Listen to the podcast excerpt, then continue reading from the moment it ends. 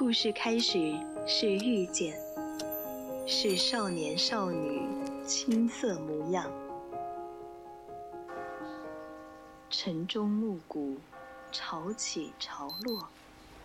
或许我们终将走散，但在青春的印记里，你我曾听过一样的故事，都有过同一句晚安。VOC 广播电台青春印记，在声音的世界里彼此陪伴，互相温暖。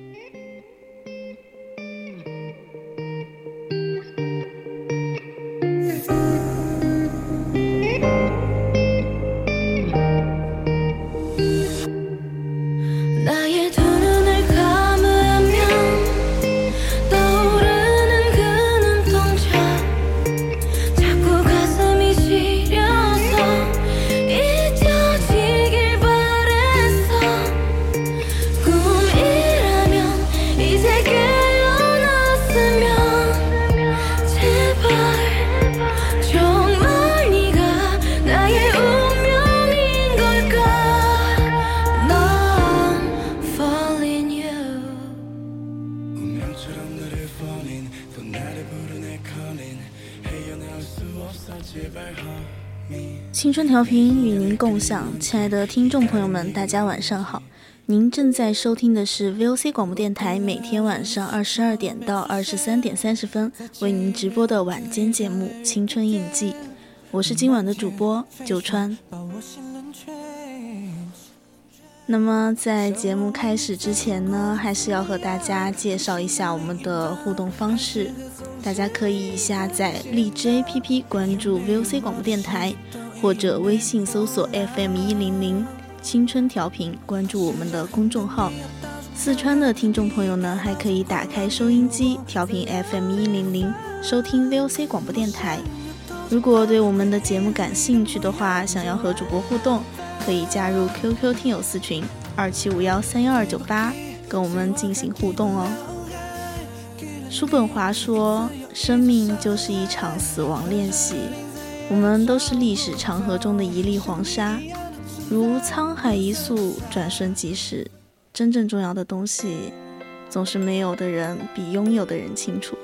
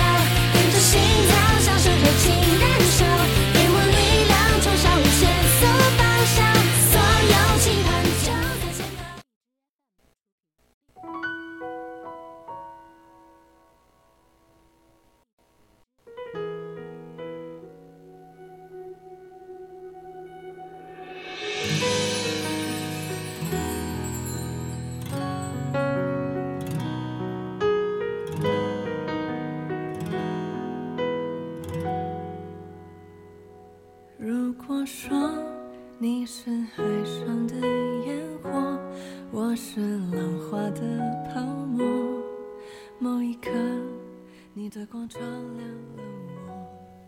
如果说你是今天呢，我们首先跟大家来分享一本书，这本书的书名叫做《一片叶子落下来》，主要呢就是透过这一片叶子去领悟我们生命存在的意义，就是一个特别简单，但是又好像很深奥的童话故事。这个故事呢，既是写给懵懂于生死的孩子，也是写给迷茫于生命的成人的。春天已经过去，夏天也这样走了。叶子弗雷迪长大了，它长得又宽又壮，五个叶尖坚实挺拔。春天的时候呢，它还是一个出生的嫩芽。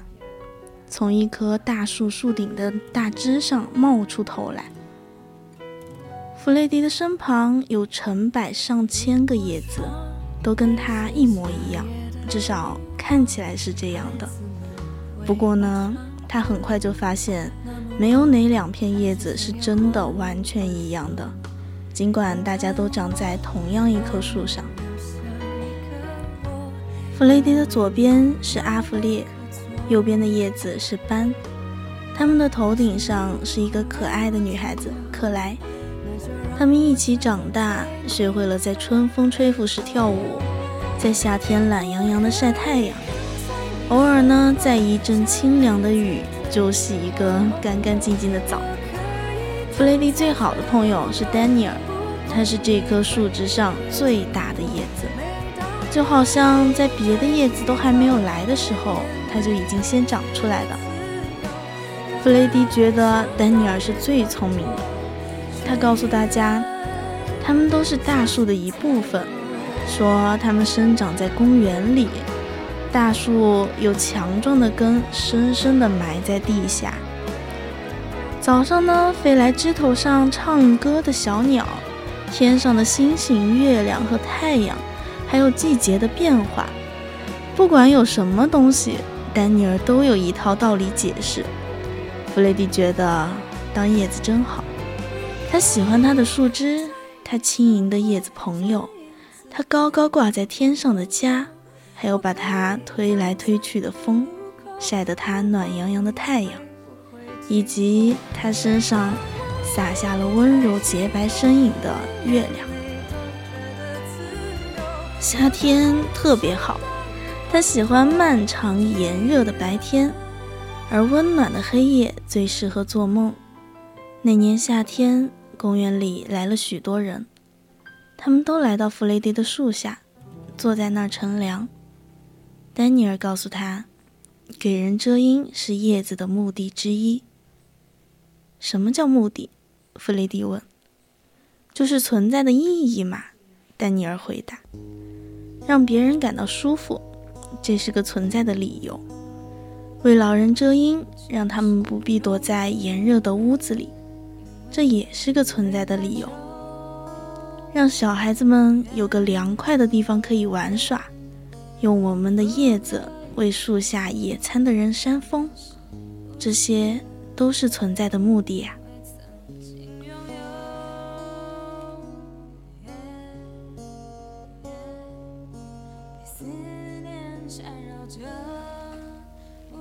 弗雷迪最喜欢老人了，他们总是静静地坐在清凉的草地上，几乎动也不动。他们喃喃低语，追忆着过去的时光。小孩子也很好玩，虽然他们有时会在树皮上挖洞，或者刻下自己的名字。不过啊，看到小孩子跑得那么快，那么爱笑，还是很过瘾。但是弗雷迪的夏天很快就过完了。就在十月的一个夜里，夏天突然消失。弗雷迪从来没有这么冷过。所有的叶子都冻得发抖，一层白白的、薄薄的东西披在它们的身上。太阳出来呢，就马上融化，变成了晶莹的露水。搞得大家全身都湿漉漉的。又是丹尼尔告诉他们，他们刚经历了生平第一次霜降，表示秋天到了，冬天也不远了。转瞬之间，整棵树，甚至整个公园，全都染上了浓艳的色彩，几乎找不到绿色的叶子。阿弗列变成了深黄色，斑成了鲜艳的橙色，克莱尔是火红色，丹尼尔是深紫。弗雷迪自己呢，则是半红半蓝，还夹杂着金黄，多么美丽呀！弗雷迪和他的朋友把整棵树变得像彩虹一般。我们都在同一棵树上，为什么颜色却各不相同呢？弗雷迪问道。我们一个一个都不一样啊，我们的经历不一样，面对太阳的方向不一样。投下的影子不一样，颜色呢，当然也会不一样。丹尼尔用他那本来就是这样的一贯口吻回答道。他还告诉弗雷迪，这个美妙的季节叫做秋天。有一天发生了奇怪的事。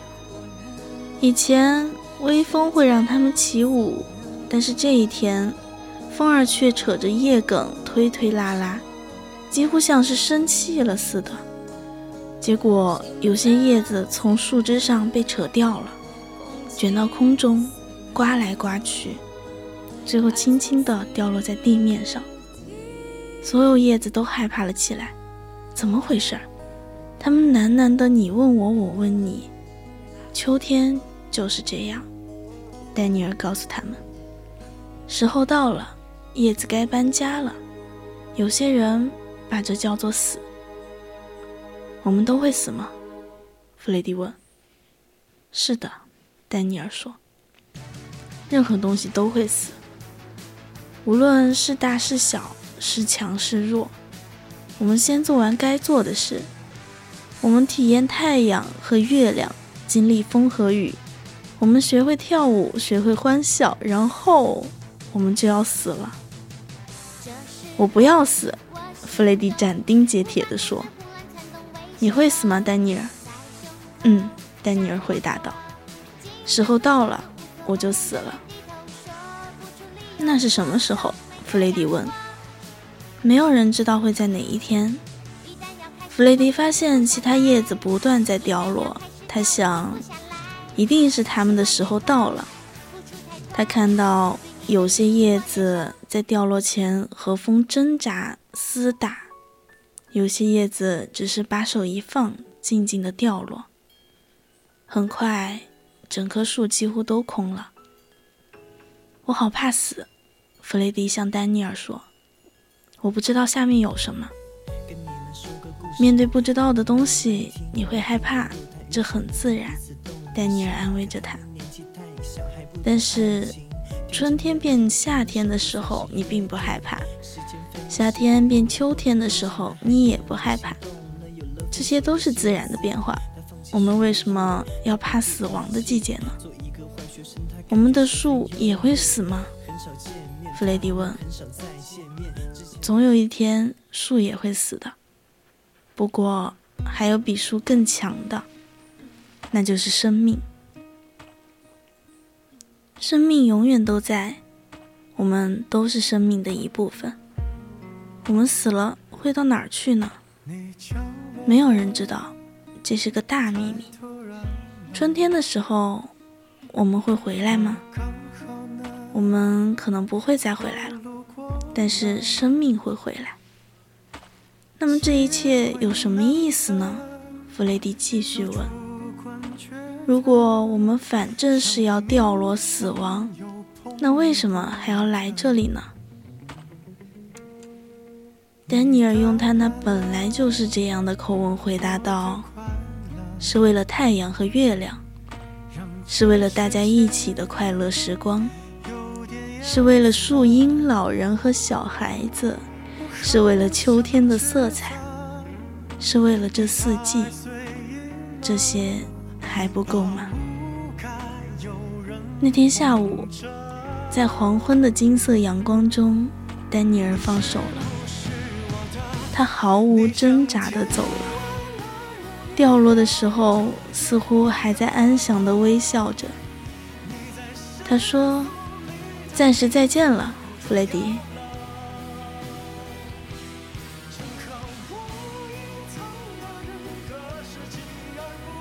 然后就只剩弗雷迪一个人了。他是那根树枝仅存的一片叶子。第二天清早下了头一场雪，雪非常柔软洁白，但是冷得不得了。那天几乎没有一点阳光，白天也特别短。弗雷迪发现自己的颜色褪了，变得干枯易碎。一直都好冷，血压在身上，感觉好沉重。凌晨，一阵风把弗雷迪带离了他的树枝，一点也不痛。他感觉到自己静静的、温和的、柔软的飘下，往下掉的时候，他第一次看到了整棵树，多么强壮、多么牢靠的树啊！他很确定这棵树还会活很久，他也知道自己曾经是他生命的一部分，感到很骄傲。弗雷迪落在雪堆上，雪堆很柔软，甚至还很温暖。在这个新位置上，他感到前所未有的舒适。他闭上眼睛，睡着了。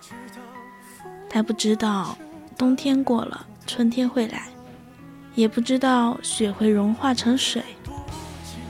他不知道自己看起来干枯无用的身体，会和雪水一起让树更加强壮。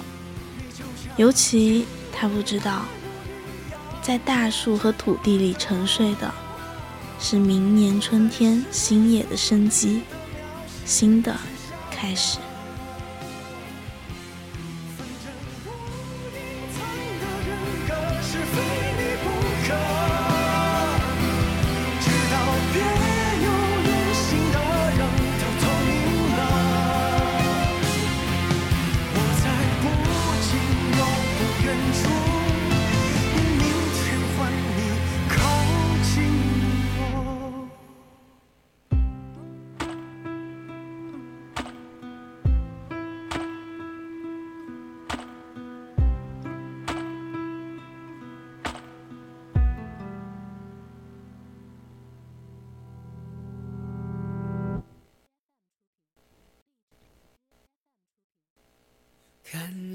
爬上来，看月亮爬上来，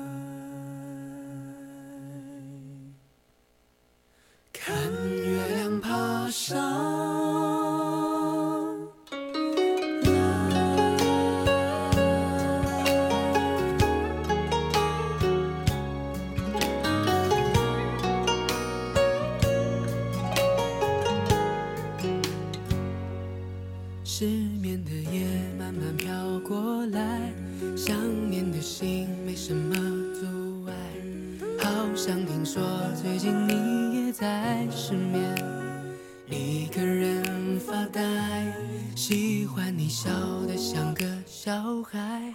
想每天和你黏在一块，听一首老歌就会流泪的女孩，没我可怎么办？我们一起看月亮爬上来，你也在身边想着你的最爱。我们一起看月亮爬上来，你也在身边想有美好未来。我们一起看，在失眠，谁在为谁等待？我们一起看月亮爬上来，失眠的夜，爱的人会不会向你表白？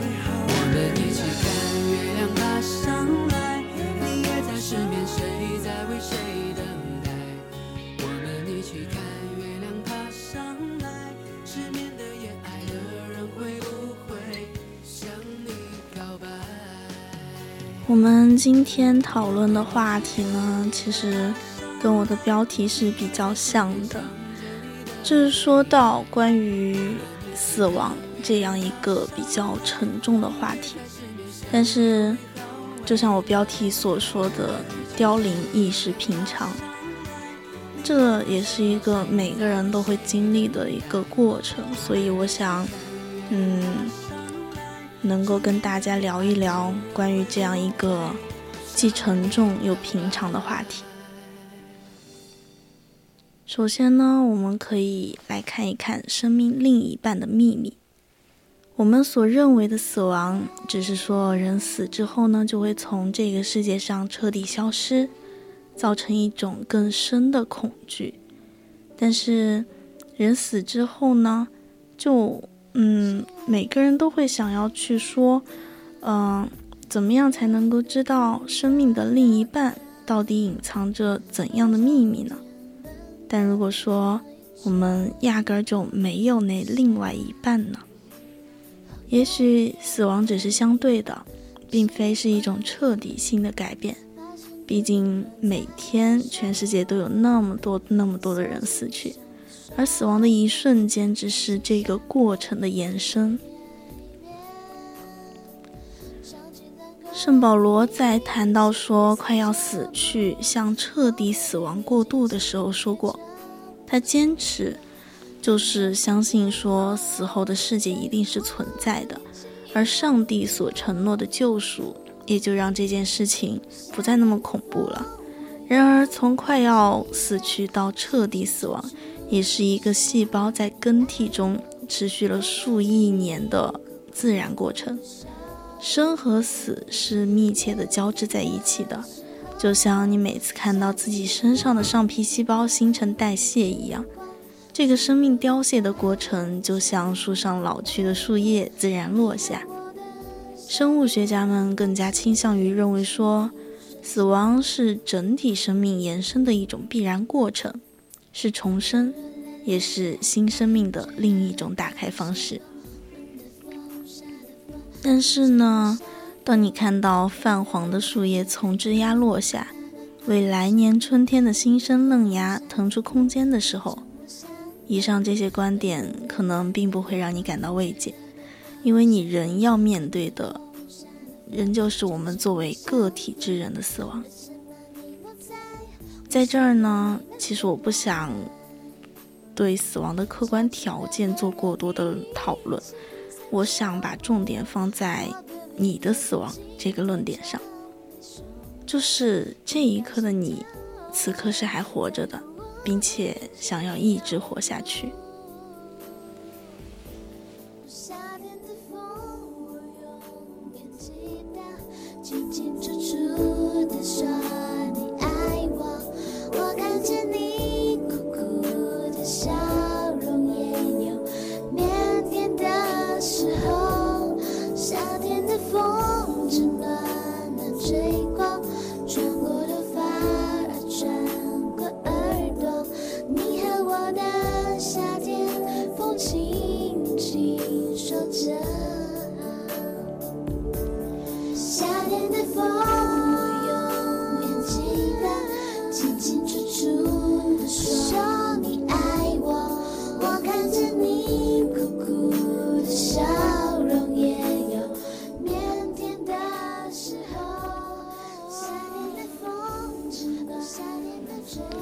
对就像刚刚我们的听众朋友嗷呜有说宇宙终将死去但我相信是另一种诞生。而我们呢就剩下可能还有个几十年的时间不出意外的话就要想办法去活出自己的另外一种精彩。第二个话题呢就是说你每时每刻都在死亡同时呢，也有可能在创造一个更新的自己。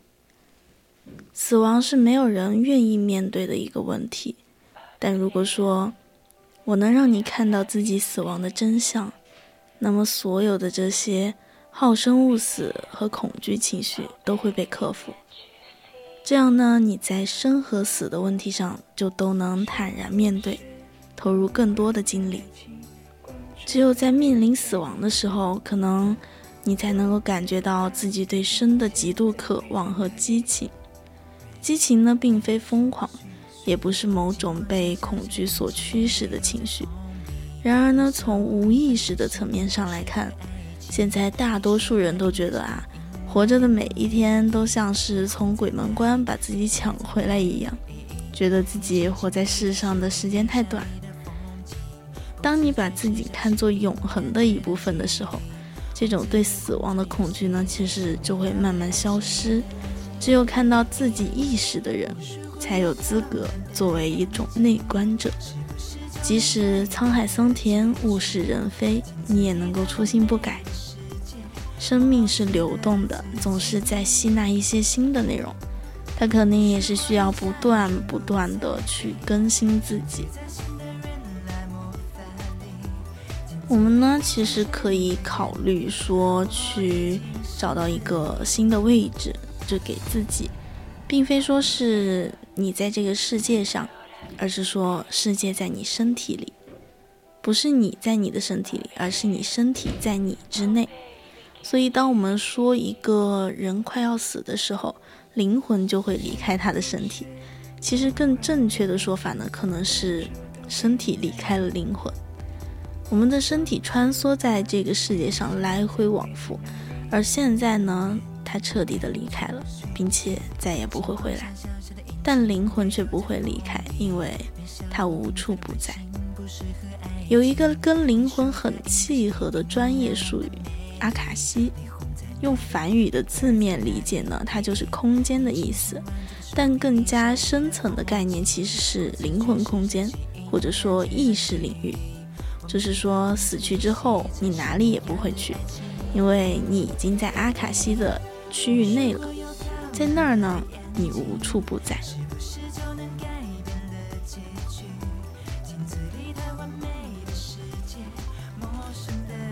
想象一下，有一个四面墙和一个屋顶的房子，如果说这个房子倒了，那么墙壁和房顶都会塌。但是房子内部的空间并没有受到影响，你可以聘请一个建筑师来设计一个新房子，因为当你重建之后呢，房子里面的空间还是跟以前一样，就是完全没有受到影响。通过建这栋房子呢，你也是把无限的那种空间分成了一个内部和外部。但这个区分其实也是一种假象。古老的先哲曾经说过：“你的身体就像那座房子，在我们出生的时候，房子建成；而当我们死去的时候呢，房子就会坍塌。但是阿卡西，或者说是灵魂空间，还是会像原来那样，就保持不变，依旧无边无际。”按照古代智者的说法的话，那所有痛苦的由来，也就是最开始的那个烦恼根源，其实就是说无名。我们并不知道自己是谁。如果说你是那无边的区域，那么死亡根本不像我们听说的那么可怕。死亡的终极目的，其实呢是给自己创造一个全新的存在形式。在空间和时间的多维度里找到一个新的位置。换句话说呢，现在的你是通过想象，让自己进入到一个特定的生命空间中的，而死后的你会回到这一片未知的空间，然后开始构建自己的另外一种存在方式。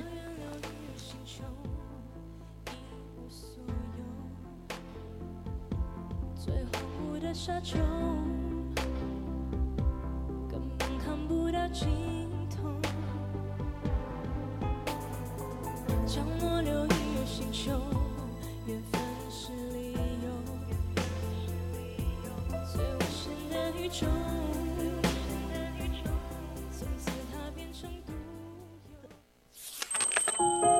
故事开始是遇见，是少年少女青涩模样，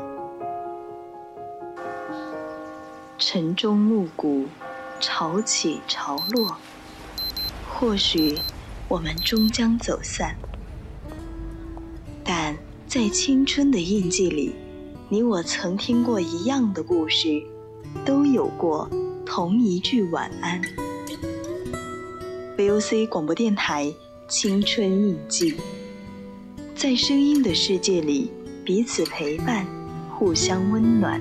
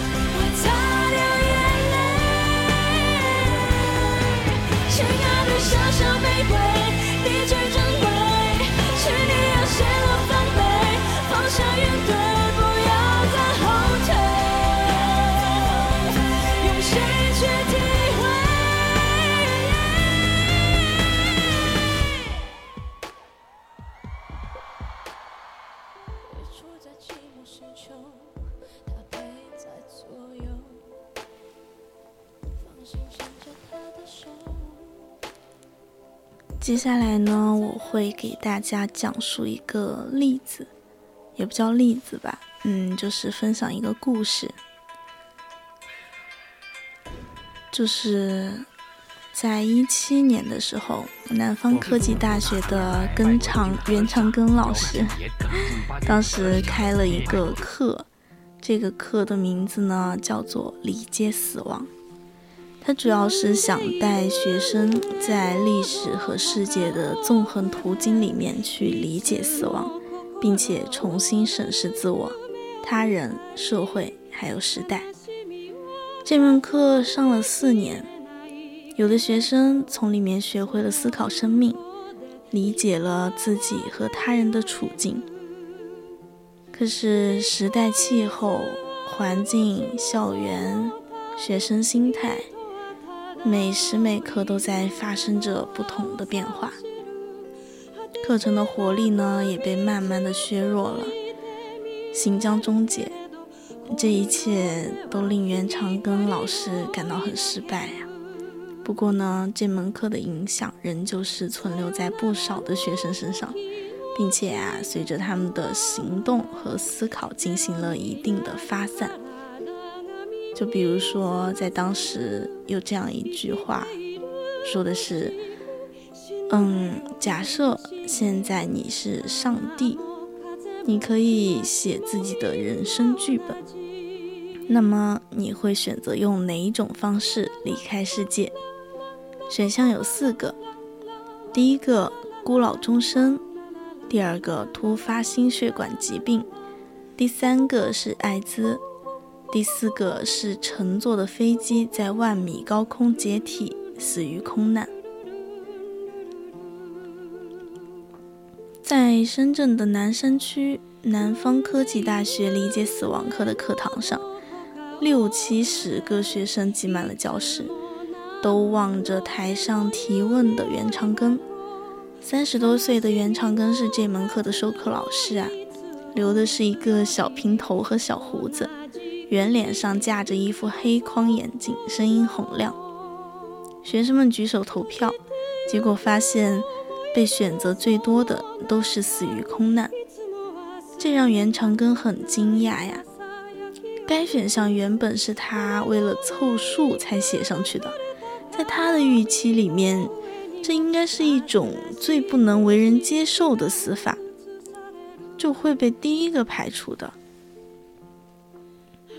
其中呢，秦昊就是选择死于空难的学生之一。他读大二嘛，然后课也很重，对未来也感到很渺茫，觉得死于一场偶然的空难就像是烟花一样绚烂，顷刻间灰飞烟灭，也没有痛苦。其他的学生也解释啊，就说自己选择空难的理由也都大致相似嘛，自己没有责任。不用面对衰老和充满不确定性的未来，难以忍受疾病还有孤独。袁长庚就问了学生们啊，说有没有考虑过这种死法会让父母多难以接受？他们的余生要怎么样生活？对的，就像我们这位听众朋友说的是，我也选这个。我的想，你的想法是说可以像蹦极一样，那什么时候可以去试一下蹦极？但一开始我刚看到这个问题的时候，我也是想的，要选择就是死于空难，这是我觉得嗯最能符合我心意的一个答案，因为我跟这些学生一样，就想的自己肯定不能接受衰老，不能接受疾病，但是我可以接受突然的离开。但袁长庚老师接下来他就阐述了关于每一个选项关联的处境还有意义，就比如说艾滋病，如今呢，它并不是像很多学生认为的那样，就是那种极度凶险的恶疾，它更像是一种慢性病，就是只要定期服药，患者的寿命啊、生活质量，其实跟正常人是相差无几的。袁长庚就提醒了学生们，说，意味着选择这一项的人，其实会有更多的时间来陪伴亲友、承担责任，而不是说留给他们没有告别的遗憾还有痛苦。话题呢就继续延展了，围绕着这节课的主题——善终。袁长庚从艾滋病讲到疾病的污名化，再到如何与长辈谈论死亡、支撑自我的价值观念何以构建。他不时地点名学生，就说让大家表达观点，并且提醒众人思考：为什么不说死亡不是纯粹的个体事件？从一七年到二一年，袁长庚每年呢都开设了理解死亡的课程。这一门面向全校的社会科学通识选修课没有教材，内容呢都是由袁长庚自己拟定的。每一期的课程里面，袁长庚都围绕着生命是什么、善终、灵魂、衰老与照护、病痛、葬礼、安乐死、大屠杀、牺牲、自杀等等的主题，就试图通过对于死亡的分析讨论，带学生们了解人的处境，理清日常生活的意义和价值观念。这个说实话，真的是中国高校里面很少见的课程了。在一个习惯回避生死问题的国度，哈，死亡教育真的甚至于比性教育更加的讳莫如深。秦昊跟他的同学们是少数能够在十八九岁的年纪触及到这些话题的年轻人。灵魂存不存在？人有权利自杀吗？到底是否应该支持安乐死？这门课程呢是袁长庚自己申报的，在一六年博士毕业就刚进入南方科技大学的时候，他上的是文化研究导论。袁长庚认真热情，而且课讲的也生动，不久呢就成为校内的明星老师，很多理工科学生都是从他这里获得的人文启蒙。但是呢，他还是隐隐的感觉到哈，像这种按照。成熟的学术脉络设计出来的课程，和我们当下的生活其实间隔着什么？按照南科大的惯例啊，老师每周都要安排一段专门的时间，就用来答疑。入校不久，袁长庚第一次答疑，有一个男生推门进来，哈，他径直就说：“老师，我就问一个特别简单的问题。”人生的意义是什么？这个问题可能我们平时也都想过，但是袁长庚当时就懵了。他说他没有想到会面对这样的疑问，而且之后类似的这种问题在他的这个答疑里面真的是反复的出现，而且也有学生写信来求助啊。看到学生们普遍在价值观、心理和情绪上都存在一定的需求，袁长庚觉得自己没办法转过身不去回应。他想开设一门课程，帮助学生严肃地思考生命，思考到底应该怎么样活着。死亡课的回响出现在二零二二年三月，当时东航客机坠毁，机上的一百三十二人全部遇难。上过死亡课的学生秦昊就记起了那堂课上的选择。他后来觉得，上过课之后做选择就没有像之前那么容易了。死于飞机解体看起来不再轻松，而患艾滋病也不再那么难以接受。秦昊说，死亡课弥补了自己死亡教育的匮乏，特别是在疫情和空难发生的当下。真的是会让人思考这些问题。空难发生的当晚，袁长庚就对妻子说：“今后打算每隔半年就写一次遗嘱，安排好身后的事儿。目前呢，他也已经写好了第一份遗嘱。”回溯理解死亡课四年的教学历程，其实袁长庚的自我评价很悲观，他觉得这门课是失败的。他说，他即将离开南方科技大学，去一个新单位，大概率没有机会折腾这种不吉利的通识选修课了。在以改革著名的南方科技大学，四年来袁长庚的死亡课的命运，就像他的名字一样，晦涩沉重，走入了终点。当时是这样的，有一个。作业就是学生王真真，她第一次做理解死亡课的作业，在袁长庚给出的三个题目里面，选择了以死亡为主题写一篇小说。于是他就写了一篇科幻小说，讲的是一个底层女性通过机械化改造的方式摆脱了死亡。袁长庚逐字批改了他的作业。然后指出了一些缺陷，并且鼓励他继续写下去。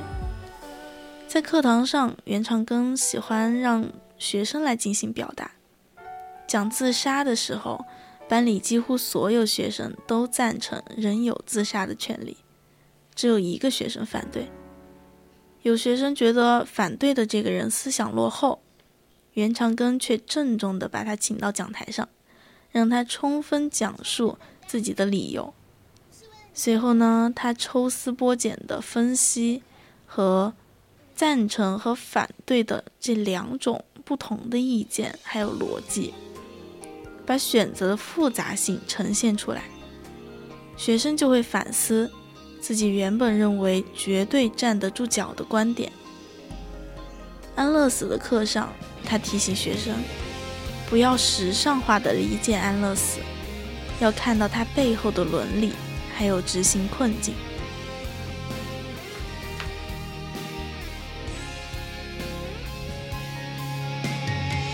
时光穿不断。站在从前，刻骨的变迁不是遥远，再有一万年，深情也不变，爱像烈火般蔓延。其实条长线。像我们的听众朋友贝尔辉说的，其实很好。平常心接受一切可能的意外，关注自己关心的人事。生命哪怕就是一瞬间，也可以算作是一个辉煌。还有嗷嗷呜说的，我按照自己所选择的、所中意生活，在这个世界上留下过自己的痕迹，那么死亡便很好接受。对呀，人过留名真的已经是很好了，所以我们再可以反思一下我们之前选择的，就是遇到空难来死亡。在了解之后，真的就会觉得当时的那个想法，确实是有那么一点草率了。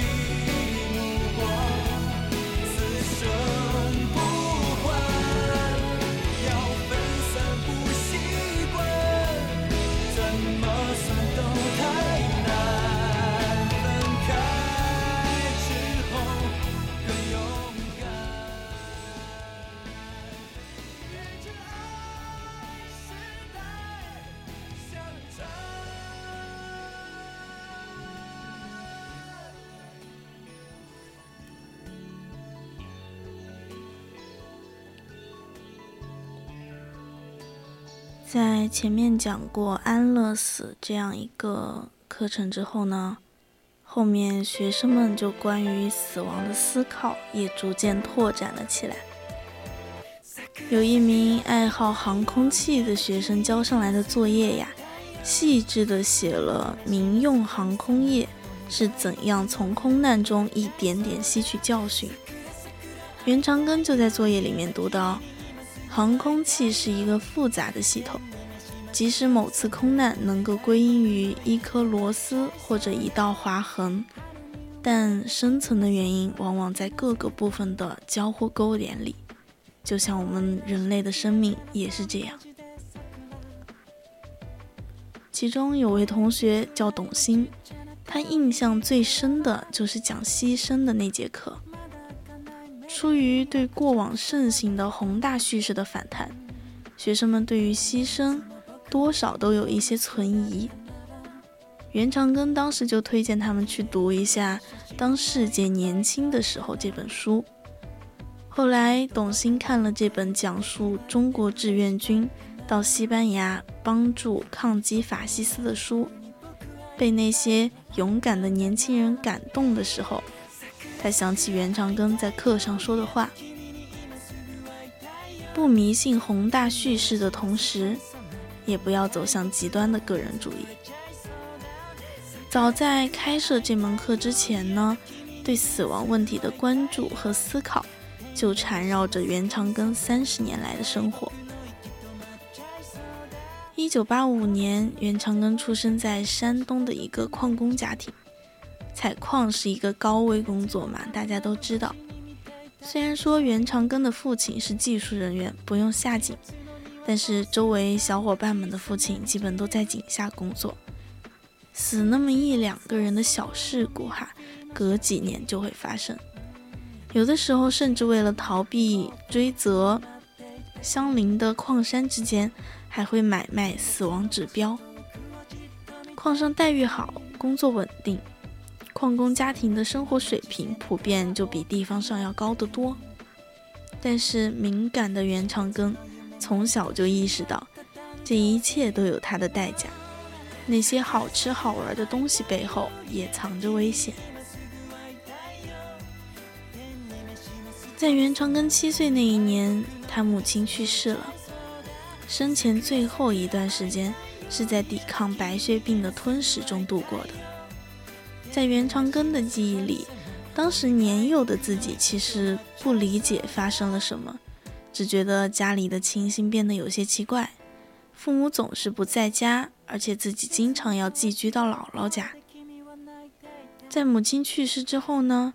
父亲和亲戚们小心翼翼地封存了这件事儿，不对他谈起。如果在大人眼里我是一个不幸的孩子，那至少应该有人问问我的不幸是什么样子，我有什么感觉。但是没有。袁长庚成年前，家中给母亲扫墓从来不带他，在长辈朴素的认知里，回避是最好的保护。不久，父亲再婚，带着他组建了新的家庭，这个话题就更加成为一个禁忌。接下来的十年，袁长庚一个人学习什么是失去，什么是没有母亲，没有地方用他讲述，就像脖子被掐住一样。直到大学读了人类学，开始关注和死亡相关的研究，他突然意识到。在自己的生命当中，哀悼这件事儿从来没有完成过，回避和掩盖阻断了真正接受死亡的可能性。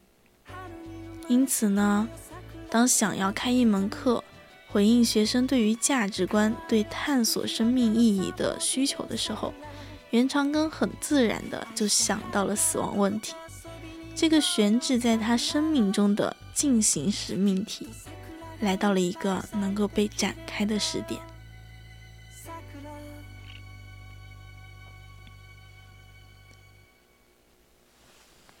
当时呢，第一学期的课程也临近结束，袁长庚布置了一项很特殊的作业，说让学生们分成几个小组，各自设计故事、场景，来表演一场葬礼。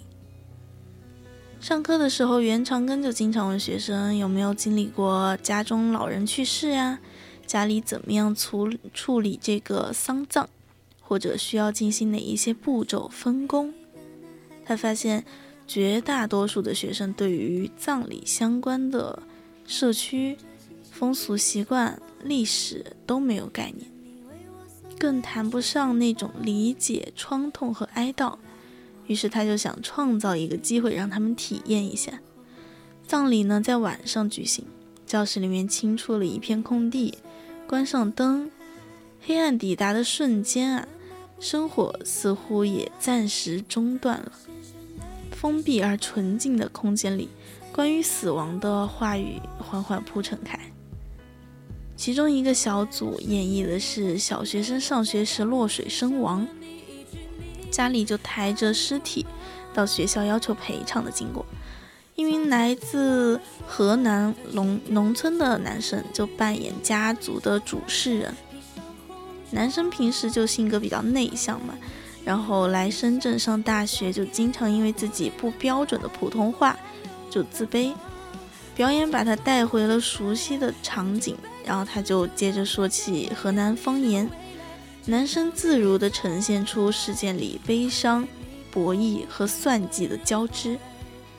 后来，男生和袁长庚成了朋友，在另一门课程的作业里面，他袒露了自己的故乡和成长经历，探讨了乡村发展的代价。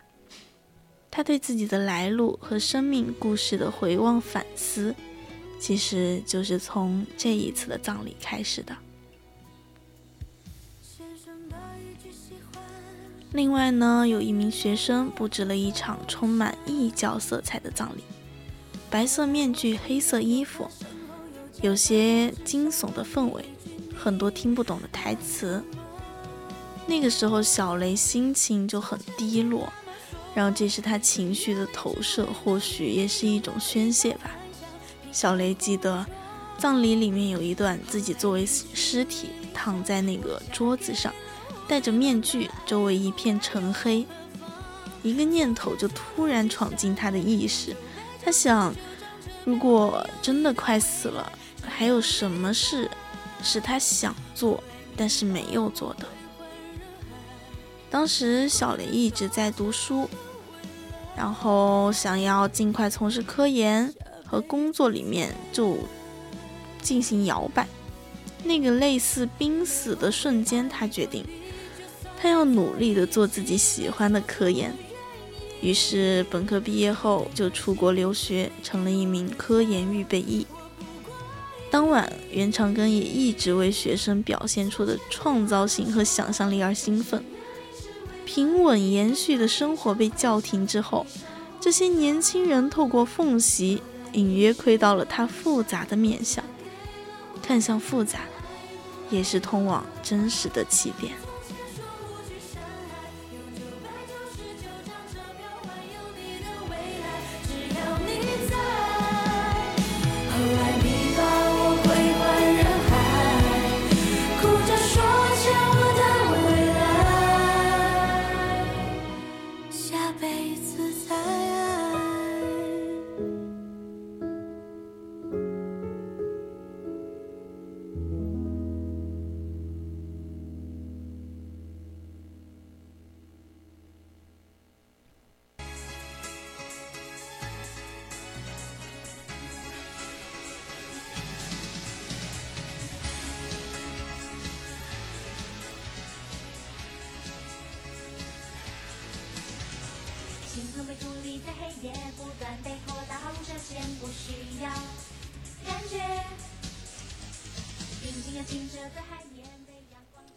是开始是遇见，是少年少女青涩模样，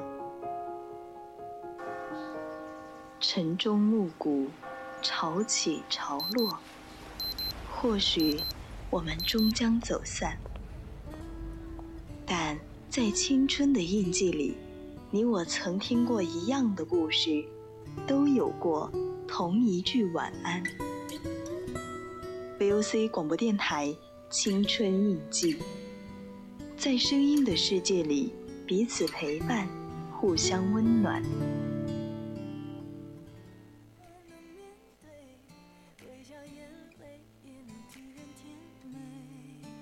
勇敢去飞。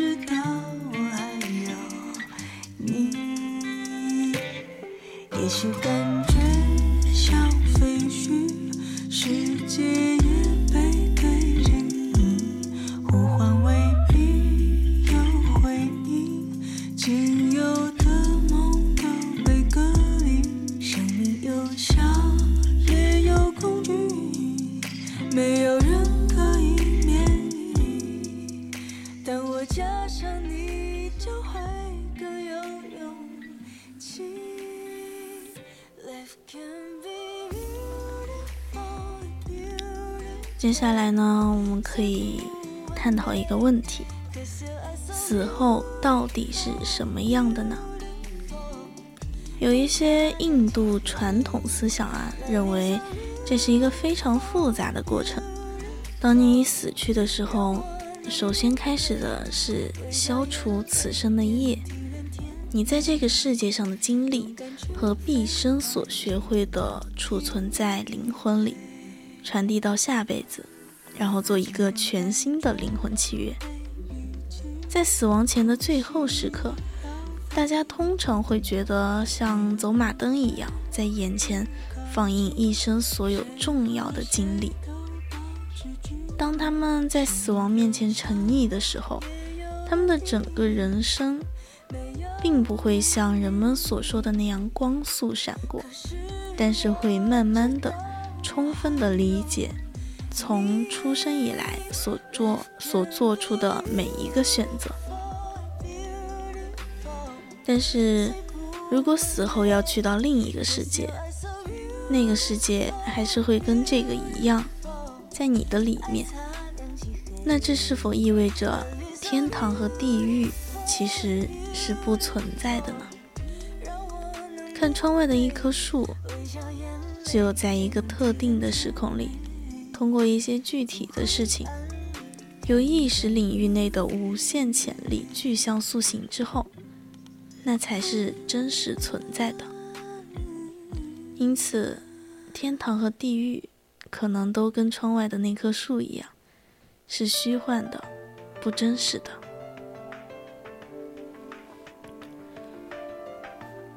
死亡呢，可以被认为是我们生在世上所有幻象的汇总，因为你已经死了，所以这些幻想也都终止了。如果你总是用“我”“我的”这样的词汇来思考自己，那你可能只是一遍遍的就讲述过去，或者对已经死去的时间耿耿于怀。然而，生命本来就是未知的。如果你想要一有一些新的想法、欲念或者体验，那么就要遵循意识的指示，将它一一的付诸实践。不断的重复过去，只会让你一直无法更新现在的自己，困在死去的时空里，守着那一堆老旧的思想和观念生活，失去我们生命本来的意义。你还记得第一次吃冰淇淋的时候是什么感觉吗？如果不记得了，就去看一看那些年幼的孩子路过冰淇淋摊的时候是什么反应。孩子脸上的表情会告诉你，他们真的已经完全沉浸在这种纯真的喜悦当中了。但第二次路过冰淇淋摊的时候，哈，孩子可能会乞求或者说缠着你给他们买。但比起第一次，可能真的就没有那么纯粹的幸福感了。同样的场景，时过境迁，每重复一次，那种感官和心灵上的体验都会大打折扣。因为当你重复那些已知的东西时，感觉绝对不可能比第一次体验时更好。正应了中国古代那句老话：“人生若只如初见。”所以呀，很多道理都是共通的。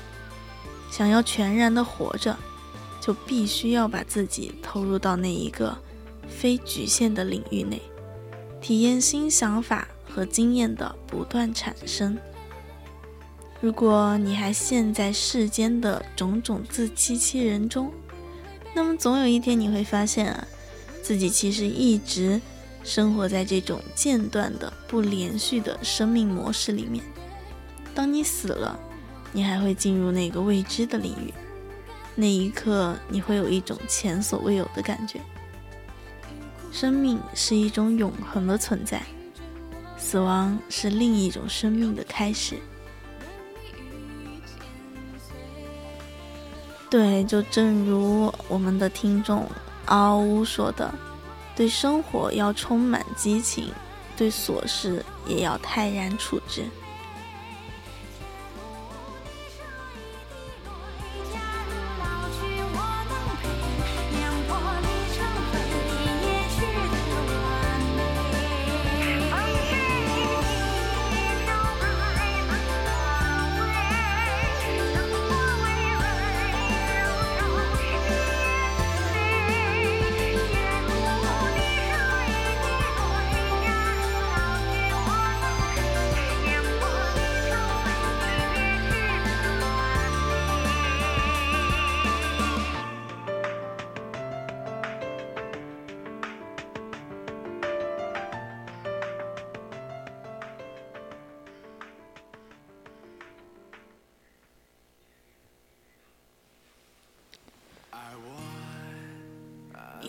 这样的一个研究哈，就是临死前大脑干了什么？这样的研究其实，在现在看来好像还挺多的。死亡呢，似乎是人类这一辈子唯一确定的人生终局。面对这样的人生结局，人类对于死亡充满了困惑、恐惧、好奇的情绪。我们临死前究竟会发生什么？在布鲁斯·格雷森所写的《看见生命》中提到，经历过濒死体验的人，其中有四分之一表示他们曾经回溯过自己的人生，有些呢是从出生到现在，有些则是逆序发生的。他们就像观看电影一样，看着往日的一幕一幕从眼前飞速而过。临死前，脑海里的跑马灯真的存存在吗？有一项研究啊，就第一次从科学的角度探究了这样的问题。无论人类对死亡有多大的好奇，都因为它的不可预测性，关于它的真实样貌，我们大部分时间都只能猜测。或者通过其他的途径去模拟、去感知，但是像我们前面说到的这个，从科学角度探究这样的问题，是一个发表在《Front Again Neurosis》的杂志上的研究，可以算是人类的一次意外收获。就是一位医生在帮一个八十七岁的老人清除了脑血肿之后。就发现病人开始出现抽搐甚至偏瘫的情况，然后为了继续监测他的病情，就用脑电图来记录他的脑电信号。但是遗憾的是，在十二次癫痫发作之后，老人还是因为突发的心脏病去世了。而脑电图则完整的记录下了老人弥留之际以及去世的全过程。这也是第一次人类观察到死亡瞬间的大脑。研究人员一共获得了九百秒的脑电波数据，第一百七十秒到两百三十秒癫痫发作，第四百七十秒左脑的大脑活动已经被抑制，第六百九十四秒左右脑的大脑活动都受到抑制。第七百二十秒，老人心脏骤停。而当研究人员把这些时间节点前后的脑电波变化做了一种频率分析之后，发现和大脑高级任务息息相关的伽马波，在心脏骤停前后几分钟内急剧增强。由此，研究人员做出了一种大胆的猜测：在弥留之际的脑电波增强，很有可能就跟回忆有关。当然呢，这些是猜测，也不是毫无根据的。过往的大量研究中发现，哈，当阿尔法波跟伽马波互相作用的时候，通常就是人类处在回忆之中。然后恰恰这个个案中确实观察到了，在患者的左脑神经活动受到抑制时，他的伽马波以及阿尔法波的余核是最强的。而在心脏骤停之后，阿尔法波也在持续调节伽马波。也就是说，在人生的最后几分钟里，也许正是大脑在做最后的努力，帮助我们提取记忆，让我们在最后的时光回味对于我们重要的时刻、温暖的时光。不过呢，研究者也说这只是个案，可能会存在很多巧合和偶发性，并不能完整的展现所有人类的死亡状态。那我们临死前除了跑马灯还会有什么呢？这我们目前来说不可得知。不过呢，虽然这是人类首次观察到死亡瞬间的大脑，但并不是人类第一次对于死亡的探索。早在1975年，Mandy 医生就首次提出了濒死体验的概念，指的是。人在呼吸骤停、心脏停止跳动等等临床死亡的状态下出现的一系列特殊体验。零一年，一项关于濒死体验的重要研究就发表在著名的医学杂志《柳叶刀》上。研究者对三百四十四名心脏骤停之后抢救回来的病人进行随访，有六十二个人。清晰记得自己濒死时经历的一切，其中百分之二十四的人有离体体验，感觉自己的身体分成了两个；百分之三十一的人感觉自己正在穿越一段黑暗的隧道，好像被前面的光明吸引着往前走；百分之二十三的人见到了奇特的发光体；百分之二十九的人看到了天体景象。还有百分之十三的人提到了跑马灯。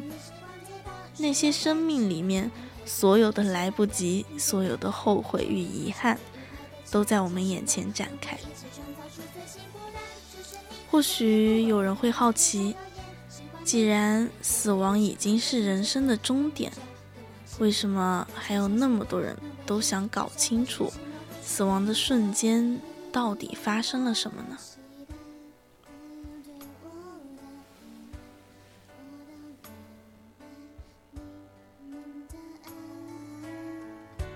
曾经多少的无奈，曾经多少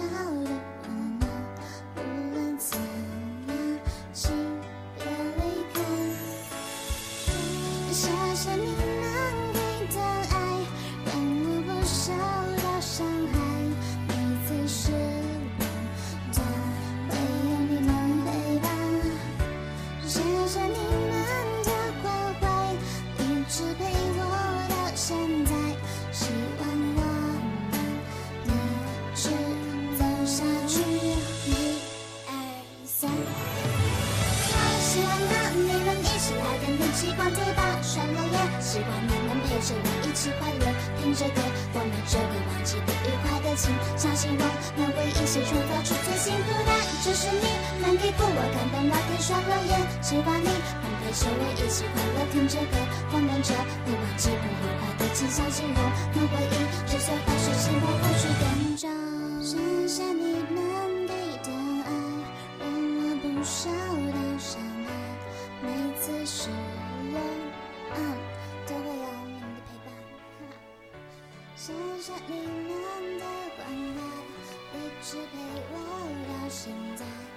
对呀，为什么死亡已经是人生的终点，但我们还有那么多那么多的人，都想要知道死亡的瞬间到底发生了什么？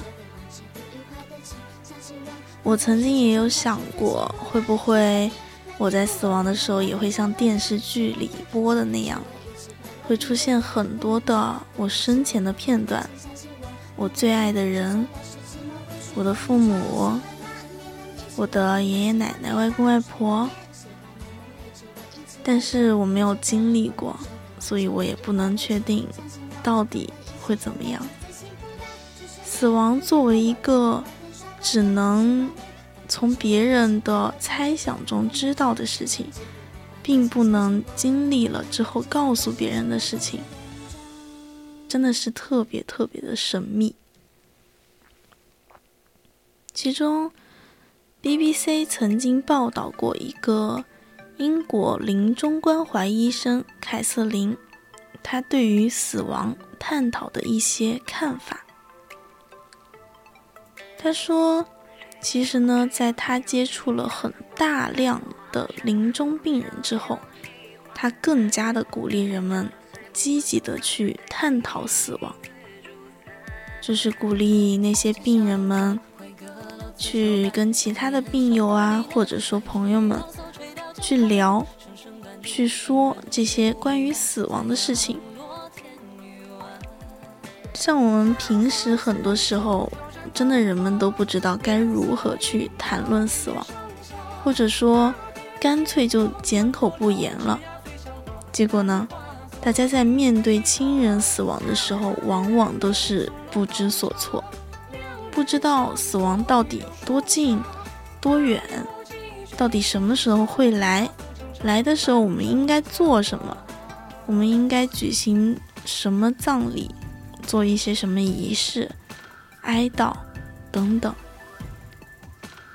最终我们呈现的，就只能是一片悲伤、忧虑和绝望的景象。死亡呢，作为人类唯一确定的事情，当我们避而不谈的时候，它好像就只剩下了黑暗、恐惧和孤独。就像我前面所说，这不是一个我们能够获取经验的事情，所以人们对于未知的东西，一般都会有一些害怕或者恐惧。但是当我们谈论起它的时候，好像又让这件孤独的事情变得温暖了起来。就像我如果跟别人聊到我的外公外婆，就会想到他们小时候，他们在我小时候给我做早餐、买蛋糕等等一些会让我觉得非常温暖的事情。他可能就会让害怕死亡的人不再惧怕。就会想着，哦，原来是这样子的。他可能就会让活在世上的亲人、爱人得到慰藉。或许爷爷奶奶的跑马灯里，还有我给他们带来的快乐。可能在他们濒死的想法里面，有我小时候的笑颜。我给他们唱的歌，带的礼物，而且也让更多的人重新思考活着，活着的意义，活着究竟是什么？人生就像一个通关游戏嘛，生而为人，体验最重要。就像是刚刚嗷呜嗷呜说的嘛。对生活要充满激情，不管我们最后的结局究竟是死亡，还是说万一出现什么玄幻事件啊，我们可能会到另外一个世界活着，那我们都要对我们目前的生活充满一定的激情，对我们仍旧活着充满一定的感恩，要想办法。去让我们目前的时光变得更加的珍贵，更加的有意义，去做一些我们之前想做但还没有做到的事儿。像我们讨论了这么多，其实可以发现，死亡并没有我们想象中的那么的可怕。你看呀，就像我们的大脑，到了最后一刻，都还在拼尽全力让我们去回忆、去感受、去想我们活着的那些日子里面经历过的那些美好。他在那最后一刻都会想要让我们经历的是我们原来的美好，而不是痛苦，或者说对于死亡的恐惧、害怕。所以呀，我们真的要感谢我们的大脑，感谢生命，以及感谢我们活着的每一天。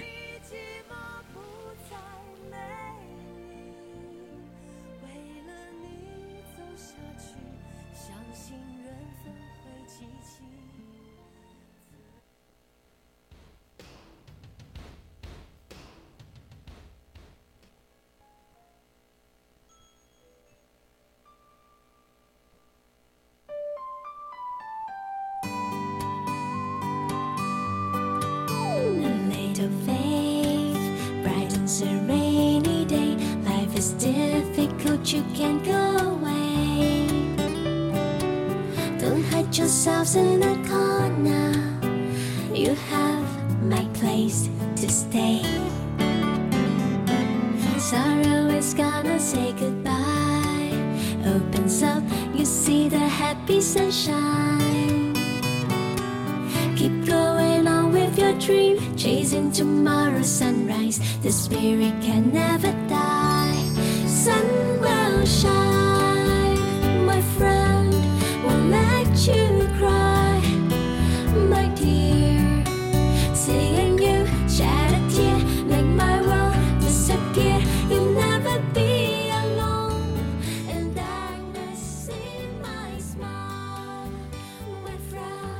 有一项发表于 Nature 的研究发现，哈，在我们生命的末期。临终者，他的听觉系统依然在运转，还可以对声音做出一种神经反应，而这一反应甚至在死亡后几个小时都还在持续。所以，有可能我们人死之前最后消失的可能是听力。可能我们都会有送别所爱之人的那天。如果那天真的到来，记得紧握他们的手。把想说的话都说完，可能他们真的能听见。人生经不起等待，生命也经不起试探。年华尚在时不珍惜，岁月老去后后悔莫及。别总安慰自己来日方长，这短短的一生，也别给自己留下太多遗憾。万事从来风过耳，一生只是梦游声。用心善待生命中的每一天吧，温柔对待身边的每个人。余生太短，有人相遇，有人离别，也会有人重逢。生命中总有这样或那样的遗憾，也有无法预知的未来或者意外。现在呢，也已经是北京时间的二十三点二十四分。今天的青春印记就要跟大家说再见了，亲爱的，去墓地看看吧，去谈论死亡吧。衰老和死亡就像玫瑰一样，随随处可见。我不希望你害怕他们，我不希望当你遇到他们的时候不知所措。感谢你的收听，我是九川，我们下期再见，晚安。